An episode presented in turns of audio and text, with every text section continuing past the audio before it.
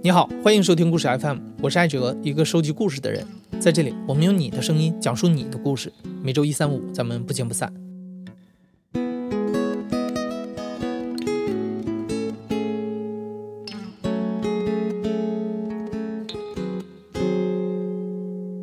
二零二零年毫无疑问是个多事之秋，疫情还没有平息，洪水又接踵而至。从五月下旬开始，南方普降暴雨，很多省市都开始洪灾告急。七月十二号的凌晨，中国第一大淡水湖鄱阳湖水位暴涨，甚至超过了九八年的洪灾最高水位。江西多地受灾，灾情紧急。于是，我们的制作人野捕立刻在第二天赶往洪灾一线的江西省永修县。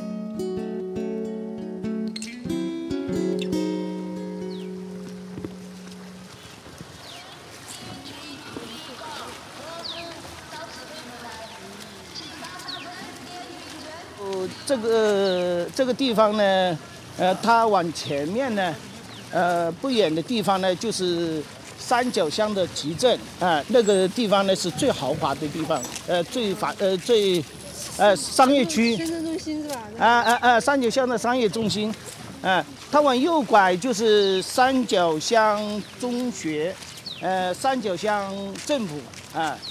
然后那个水进来了呢，我也问了那乡人的那。七月十四日下午，我和一基金的在地行动队前往永修县三角乡，亲眼看到了洪水侵袭后的一片狼藉。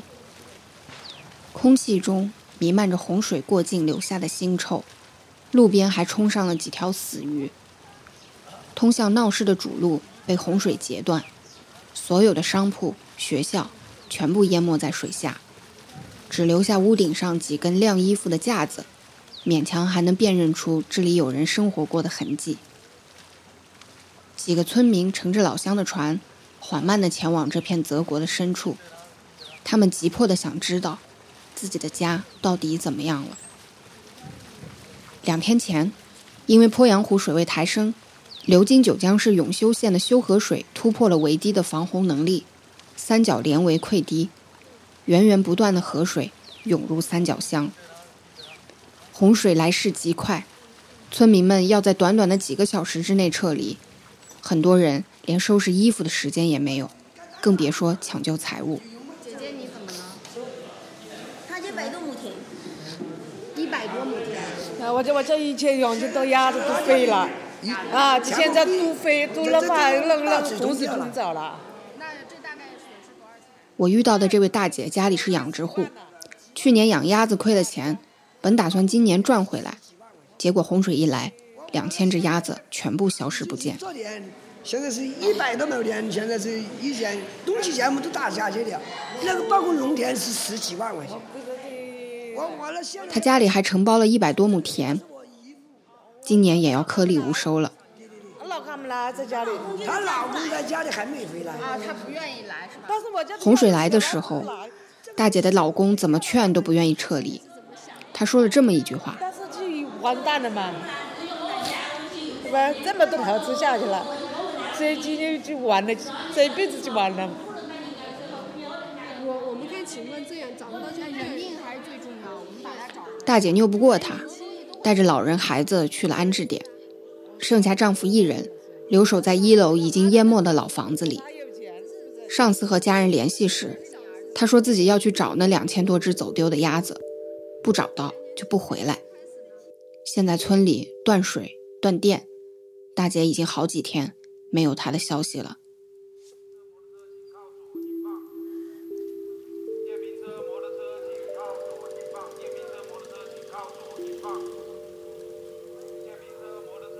三角乡的常住人口大概有两万三千人，除去可以投亲靠友的人以外，其余的乡民都被安置在永修县的湖东学校。这所2018年刚刚投入使用的学校，成了当地最大的安置点。高峰时，全校96间教室安置了受灾居民两千多人。直到洪水退去，他们将在这里过着集体生活。源源不断的救灾物资堆在教学楼的空地上，中庭广场的两侧支起了十几顶蓝色的救灾帐篷。乡政府的工作人员在棚子里忙着接收捐赠物资，登记受灾居民。洪水来了以后，他们也一直没合过眼。哎，没办法，你像我们这些人都是连轴转的了，前天晚上通宵，昨天晚上通宵都有。嗯，没办法，自己家乡倒了呀，我想睡我也睡不着，是这样说的吧？虽然我家没没有没一分田没分地，但那是我那是生我养我的地方啊，是吧？我我一我一说这个，我说说多了我就掉眼泪的，说的掉眼泪没办法。这位是在社会服务中心工作的程大姐，她的老母亲就住在三角，把她安全接到县里以后，她自愿来到湖东学校，参与整个安置点的启动和运转。好，一个房间住多少个人？以以以我们是以二十个人的为标准，但是有的时候会出现这种情况，有的他是住住了一十几个人，有一去昨天我去看那个房间住就四十来个人。他都是熟人，他全围着进去了。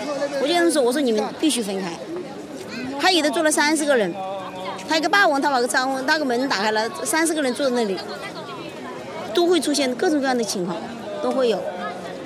我想突发情况没有办法的，会有很多问题出来。现在所有人的吃饭是用盒饭，就是盒饭，盒饭都是人家捐赠的，这两都是捐赠的盒饭。这些人捐赠的人是不得了多，你看那物资吧，大批大批的从这里过来。捐赠这物质是不缺的，嗯，我们就是缺秩序，我们就是秩序。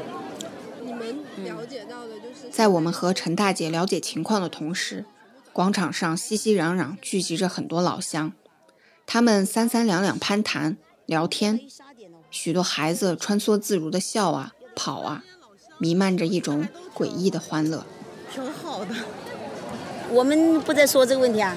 男人呐，都笑得比较开朗，好像他们没心没肺，好开心一样的。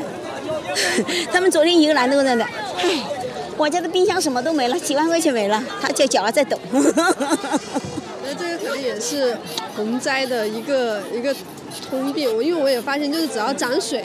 人的那个情绪会跟着，我个人感觉啊，会跟着上涨。你像只要一涨水，就会有大片的人去围观那个涨涨潮的那个过程。我跟你讲哈，到了半个月以后哈，他们就反应就来了。现在现在他们就有吃有喝，他们还其实蛮开心的。等到回家发现自己家里的一片狼藉，然后所有的东西物资，然后经济受损，他才开始可能会有一些情绪上的那种东西。哎哎哎！住在这这一片的人是不是挺习惯这种生活？就每到夏天都要烦恼水要涨。每天年都会有水，但是像这样长这样的浸泡的，我们三角围，照理来讲哈，我跟你讲哈，我们三角围，人家说有人是铁围，我们是不容易倒的，不容易倒的。今年也不知道什么原因，我们是不容易倒的。铁围叫铁围，就跟钢铁一样扎实。就是这个围堤是吧？嗯，很扎很结实的。昨天我们程大姐用脚在地上给我们比划了一下三角围的大致形状。为了解决水患，尽可能的扩大生产调度的空间。解放后，这个由好几条土堤联系起来的三角连围，正好把低洼地区安全的围在了中间。后来就发展成了现在的三角乡。三角乡还是永修县最大的粮仓，因为水土丰饶，几乎家家种田，还有不少养殖大户。在程大姐的记忆里，三角连围一共就决堤过两次，上一次决堤是在九八年，但是当时因为溃口少，离乡镇远，洪水花了一天才到眼前。这一次的水不仅比九八年来的凶，还挑了一个一年里最坏的日子。洪灾的前两天刚过小暑，在接下来不到一个月的功夫里，庄稼人要收割、犁田、插下一季的秧。现在本应该是他们一年里最忙碌的时间。是小暑和大暑。我昨天听我老父亲讲哈，小暑吃菜，大暑大暑就吃粮。本来这个粮已经快来了，已经已经十天之内，这个粮食全面收进来了。是最忙的时候没了。现在是这一季上不来，下季摘不了，没了，就等于今年一年完了，今年一年没了，没有了。就说他们这个情绪还蛮好的。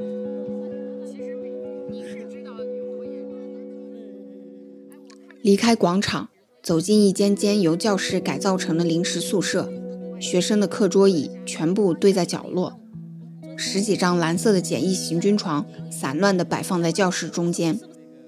虽然有六台吊扇昼夜不停地旋转，但江西夏季的炎热还是让乡民们坐立不安。当你开始倾听美家的故事时，你会对程大姐所说的“完了”有更深刻的体会。帮你解解闷儿。就是天气好热，就是好心里好烦。烦家里的事儿。烦家里，反正房子全部在水水里面泡了，东西全部淹掉了。就是等下洪水退了，我们该不知道怎么办。水我们都是种田的，水到也淹掉了，这我们也不知道下半年这怎么办。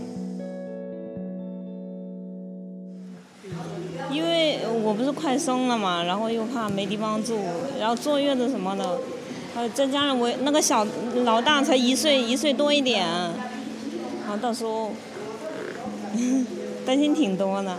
来来这个住月子的话就不方便嘛。现在在亲戚家也不行是吧？然后问这边又没得到什么消息，这个不知道怎么办，主要是不怎么办。我现在真的着急了，人家听到人说把那个水排掉了，就就是那是人还在家里住，那怎么住得下去呢？那个土房又倒了，就是什么都没有了，光了，什么都没有了，哎，那个到火了。那个加气了，什么东西都光了没了。回不来了，九九八年又打了一次，啊，这相隔二十二年又打了两次，打了两次就是房子充电两次。你说这个家也农村，每个人的分田到户也就是那么点地是吧？你说建两栋房子，你哪来的钱去建？没有没有另外的副业，根本是没办法的。就是你建一栋楼，也要向亲戚家借借了好多不少的钱，老百姓是没那么大大的能力的。你想想，这样乡下随时建栋了也要也要好几十万，是吧？我们现在就是担心家里那些说的，家家里那个岸上有有强盗偷东西，有好多人的他说的好东西，还冰箱都遭被人偷去跑了。哦，我们村庄有好有些村庄会在岸上去看见他家里的冰箱哦，或者家庭的烟哦，还有好多零头把些的东西都遭被给偷走了。有有人回去是吧？哎，有人回去看他家庭的东西遭别人偷走了好多。哦，你们想回去看看吗？我们想哦，我们明天我都想去。我们就是那个。不仅是大人，我采访的那几天恰逢江西省中考，我遇到一个刚刚参加完中考的女孩，但她拒绝了我的采访。我看她默默回到教室，躺在简易的行军床上，偷偷抹眼泪。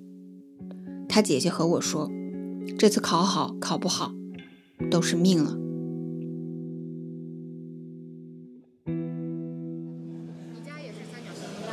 我是三角中心小学的老师。我家我们班的学生应该是百分之八九十家里的房子都已经淹掉了。我看到那个他们发朋友圈，有一部分是在这边安置的，然后有一部分是投奔县里的亲戚，所以。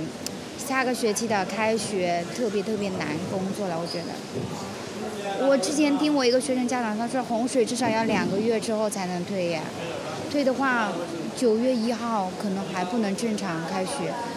本来上次新冠肺炎就延迟了三个多月才开学，那这次又有这么长的时间，所以我今天又特意在群里面跟家长安慰一下了，就是说。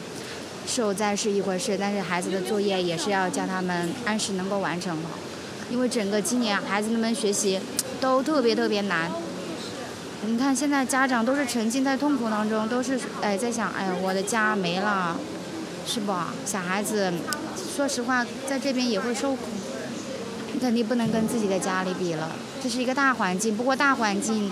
有这么多人，社会的好心人去帮助他们，他们也能够感受到这个社会的爱心。这次洪水对小朋友们来说也是一次特别特别难忘的经历吧，是吧？根据粗略统计，安置点现在的学龄儿童一共两百零五个，其中的绝大多数都没有见过洪水，也天真的觉得和这么多陌生人住在一个学校里，新鲜又有趣。但同时，他们也很敏锐。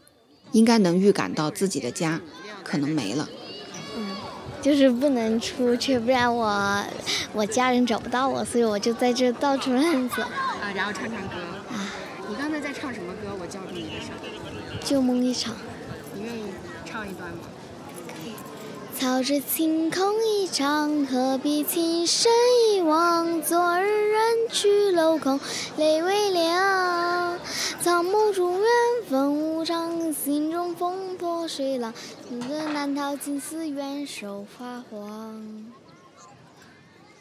可以再多唱一点吗？没关系。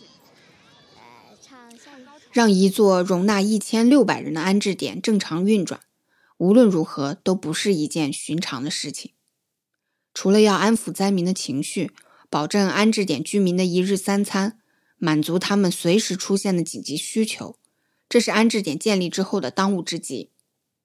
而这一切都依赖于志愿者，依赖于来自各地闻讯而来的每一个普通人。比如下面的这位志愿者林小姐，呃从嫁到永修来就十年了，一直在永修带孩子，带我自己家孩子。然后呃这次出现这种灾情嘛，然后就过来帮忙。照顾一下这些居民的，就是生活呀、饮食各各方面，还有卫生，就是现场组织所有的志愿者，然后安排他们工作，物资搬运，还有厨房，然后送饭，以及现场每一栋楼的卫生，还有一些咨询，所有召集志愿者这些东西都归我管。每一天召集两百个志愿者，然后分为，呃，上午两。就拿简简单单的一顿饭来说。湖东学校本身是没有食堂的，安置的第一天，居民吃的是附近餐馆捐赠的盒饭。后来考虑到食品安全问题，安置点第二天就建立起了临时食堂。在这短短的两天内，志愿者要建立一套从做饭到发放盒饭的完整流程。但是面对数量如此庞大的居民，志愿者的人数又严重的不足。几乎每个人都是一个顶两个用。这个打鸡蛋的小姑娘，打鸡蛋的哈，可以。这对这位大哥听口音也不是本地人啊。对。陕北的啊，也是志愿者。也是都是志愿者，我们这边所有人都是志愿者。就是长期在这里的工作人员。你能？喂。喂，你在哪里？在，我在大本营。啊，你那边带几个女孩子带？八个女孩子过来到这边厨房打鸡蛋。好好好。啊，快点哈。干嘛？打鸡蛋。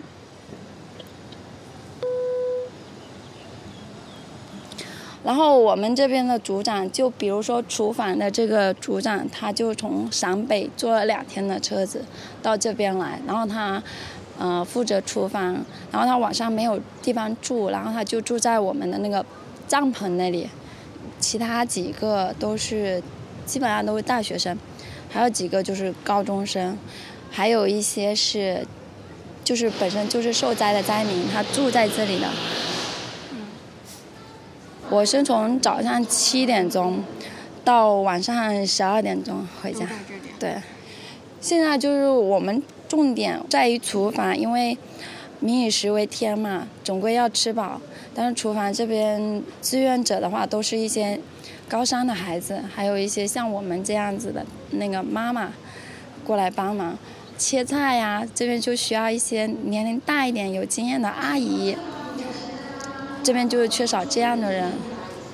我家是这样的，我一个人带两个小孩在这里，然后我小孩就丢在家里自己管自己。会想他吗？会呀，我基本上晚上十二点钟回去嘛，然后他们就已经在床上睡觉了。然后早上的时候一大早我就把他们拎起来，因为安排好他们早餐吃完了，然后我就过来。你会想他们明每天中午吃什么？啊，我中午这边我有的时候会让我的朋友给他送点饭过去让他们吃，然后唯一担心的就是他们晚上有没有洗好澡，头发有没有吹干，吹干了睡觉嘛。然后在家自己管自己怎么样？两个人会不会打架吵架？毕竟还很小。你他们知道妈妈在做这么这么奉献的事情？知道，但是可能他们还小吧。然后有的时候回家也会闹一下。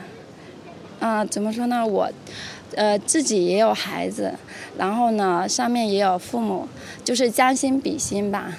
看到这么多老百姓流离失所，回不了家，然后呢，每顿温饱都成问题，然后就心里特别难过，就想来帮一下他们。这边孩子，据你了解，观察，你能想象超过一千人的饭是什么样子吗？简单举个例子，当天晚上光一道菜就用掉了一千八百个鸡蛋，整整五个不锈钢大盆。但林小姐最忙碌的时候，应该是在每顿饭做好以后，她要组织学生们将饭菜分装成一千六百份盒饭，然后分送到各个楼层。来，编好了，反正我们，你拿盒子，他打饭，你打菜，打到这里，等下会有人接接你的饭，记住了，对着这个宽，正宽，对着这个宽就可以了。来，你们三个别挤在一起，来这边来。你你拿盒子，你把饭少装。老蔡，你就站这边来，拿盒子的，这里是拿盒子。跟我，你你拿盒子，他打。你拿，不是。你会看到十几个柔柔弱弱的中学女生戴着口罩，在闷热的厨房工作台前，一勺一勺的打，一站就是一个多小时。男孩们的工作更加简单枯燥，他们要把超过一吨的盒饭分送到四层教学楼的每一间教室。这一趟下来，每个人都精疲力尽。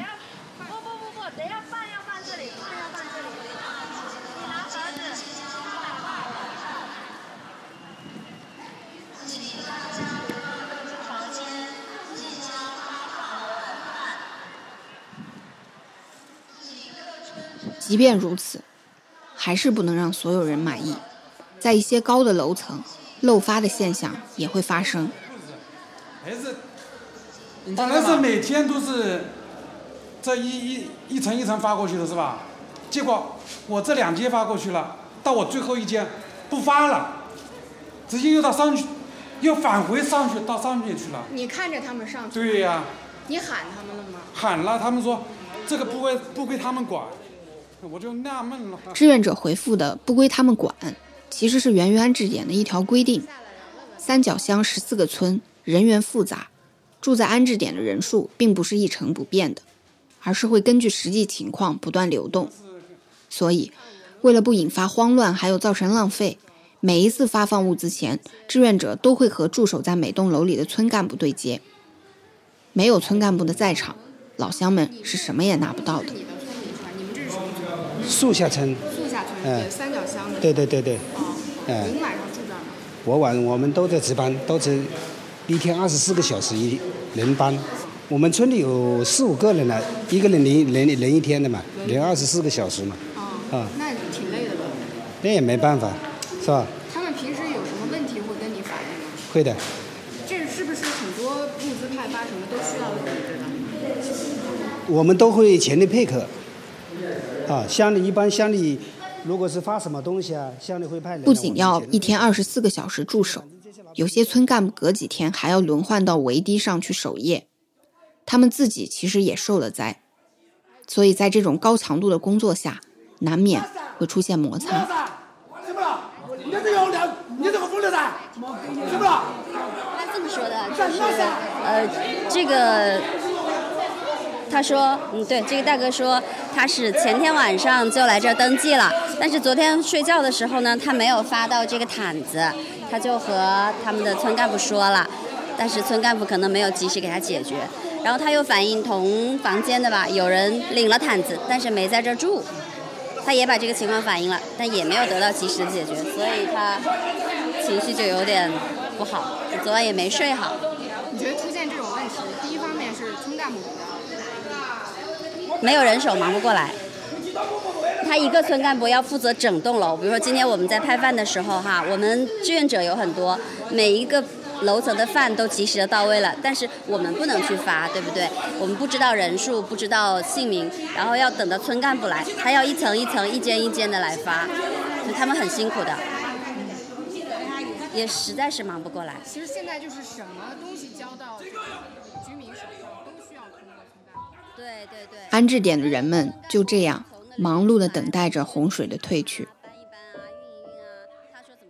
我和很多老乡聊过天，他们对我说的最多的一句话就是：“这里很好，但是我想回家。”我知道有些老乡会耐不住牵挂，从安置点跑出来，去乡里等船回家看一眼。如果运气不好，没等到船，就只能在水边眼巴巴地看上几眼。我们在三角乡水灾现场的时候，正好遇到永修县的消防队，正将最后一批留守的村民转移出来。一位从安置点跟来的大姐恳求他们带自己进去，消防队员拦住了她。没有车嘛，怎么搞哎？没有车嘛，什么都没有。但是他当时叫车的时候喊了撤不动一两套换洗的衣服出来了，我们不允许。电气化一样都没盘出来。没办法，有命在就好了，就只能只能是这样想。刚刚有个人是怎么样的？那个电线搭已经搭到水上了，那个电线就是搭搭搭，那个水那个浪就一直往前面涌。他开的他开的是什么船？他开的是那种木头船，差点命都没了。我就在那个桥那里那个三角。他想去弄那个弄那个电线，然后直接就掉下水了，抱着那个船，七十多岁，老人家。七十岁兄弟，我们人出来就好，是是不是？人出来就好。三楼比较啊，安全。不要想那么多，真的。首先政府也安置你们有住有吃有穿有喝，是不是？我们一行人站在洪水边，谁都没有再说话。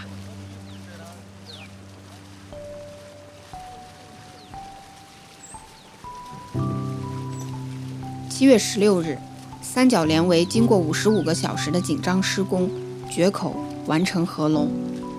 大家都期待着这波洪水能赶快退去，老乡们能早日回家，孩子们能平安复学。截止到目前，仅三角乡就有2.6万人受灾，受灾面积达到3.5万亩，超过了总耕地面积的一半。三千多房屋被淹，损失近六个亿。所幸的是，这次洪水中并没有人员伤亡。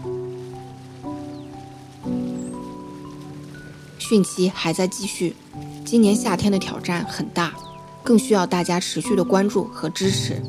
每年的汛期，壹基金的救灾团队平均会行动六十四次，今年截止到七月二十五日，就已经行动了九十九次了。仅江西方面的物资投放就达一百八十万元。我的这次采访也要感谢壹基金的全程支持，他们在江西的救灾任务已经结束，现在又赶往洪灾紧急的安徽，继续他们的使命。如果你想支持壹基金的救灾行动，可以在故事 FM 公众号的后台回复“洪水救灾”，获取捐款链接，为更多受灾的老乡送去一片安心。